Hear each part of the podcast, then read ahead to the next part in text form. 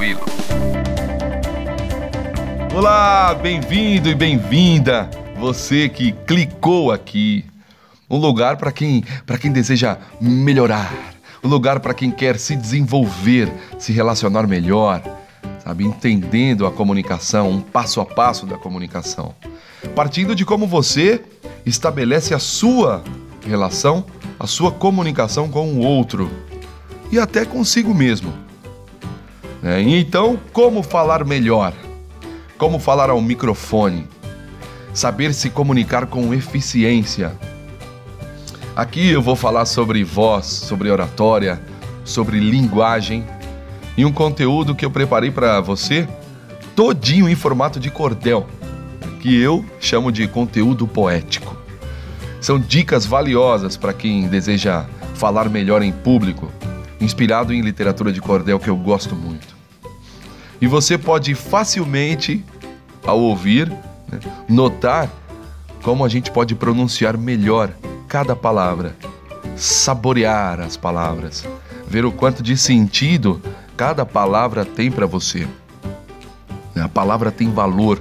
Uma palavra, ela pode levar a lugares distintos, a lugares maravilhosos, a lugares tenebrosos. Cada palavra impacta na vida da, das pessoas e na sua também. Mas calma, calma, que esse é o podcast número 1. Um. Espero que você goste de ouvir as histórias que eu tenho para contar aqui para você. Senta que lá vem a história. Vamos lá, era 2008. Eu, um rapaz jovem, cheio de vontade, todo inspirado, tudo que aparecia de estudo, formação, capacitação. Eu estava lá, ansioso para aprender. E eu integrava uma equipe de jovens bem parecidos comigo, cheio de energia, e trabalhávamos com esporte e lazer, com recreação. Recreadores são pessoas animadas, são pessoas para cima, que querem fazer o outro rir, querem fazer o outro entrar na brincadeira não, não se contenta com pessoas paradas, pessoas olhando, observando.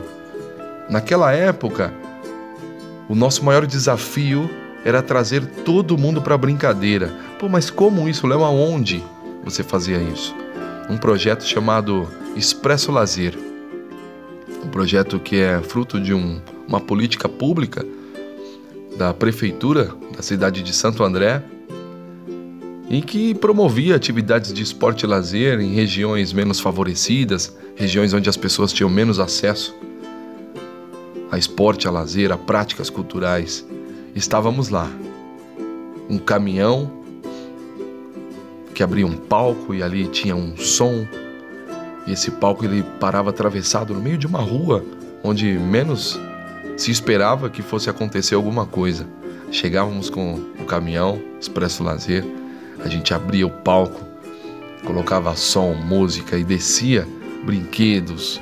E ali a gente pulava corda, forrava o chão, colocava livros, mesas, cadeiras com jogos de tabuleiro. E logo as pessoas iam chegando, víamos ali algumas janelas se abrindo, as crianças interessadas, né, curiosas, algumas tímidas. E nós vestíamos macacões coloridos, a gente colocava chapéu e sempre sorriso no rosto. Ali ficávamos chamando: vem cá, vamos brincar com a gente. E logo estava lotado de gente, todos nós brincando lá, com música tocando.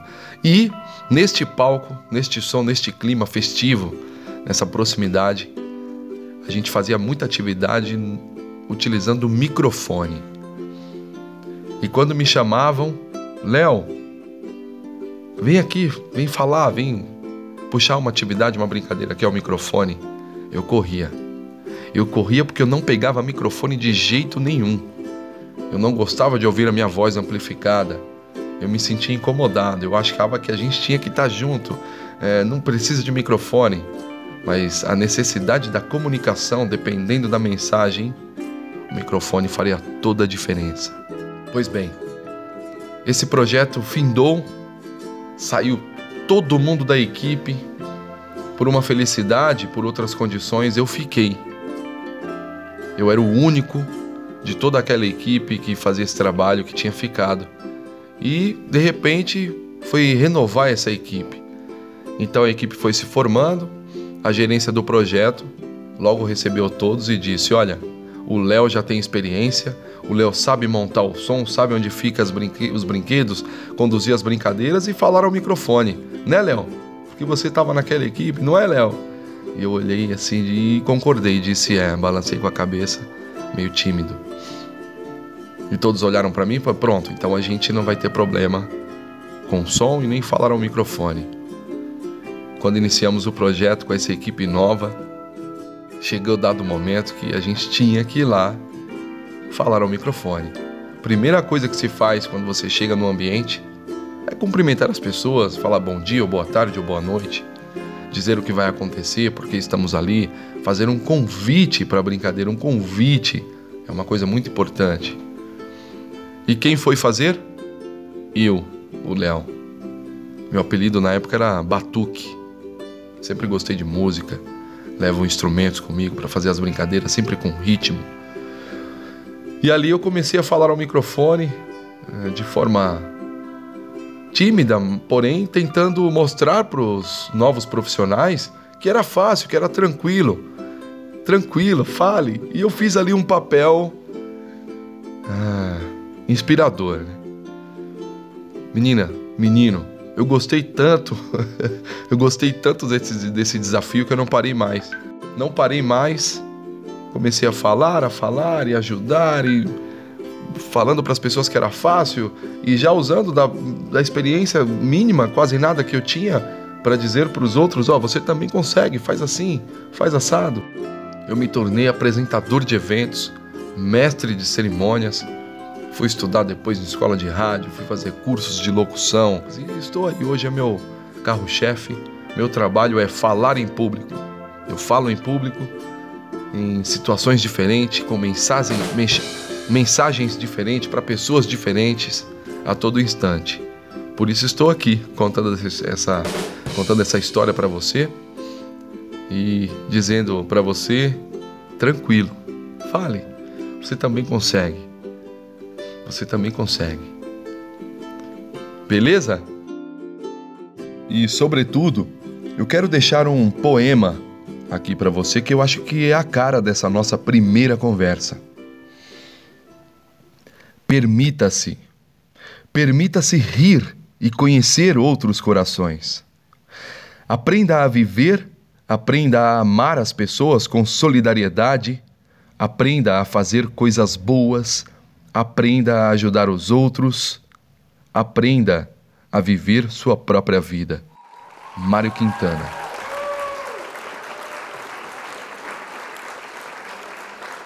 Isso aí, obrigado por me ouvir, por se permitir e acreditar no valor da palavra e na capacidade de se desenvolver. Você pode, você quer, você consegue. Até o próximo podcast e antes de iniciar com o conteúdo poético, eu tenho alguns textos que eu vou compartilhar com você, trazendo uma referência de peso aqui para nossa conversa. Me chama que eu conto. Até lá. Você ouviu o podcast Fale Tranquilo. Se quiser saber mais, é só falar comigo. Fale, fale, fale. Tranquilo, tranquilo.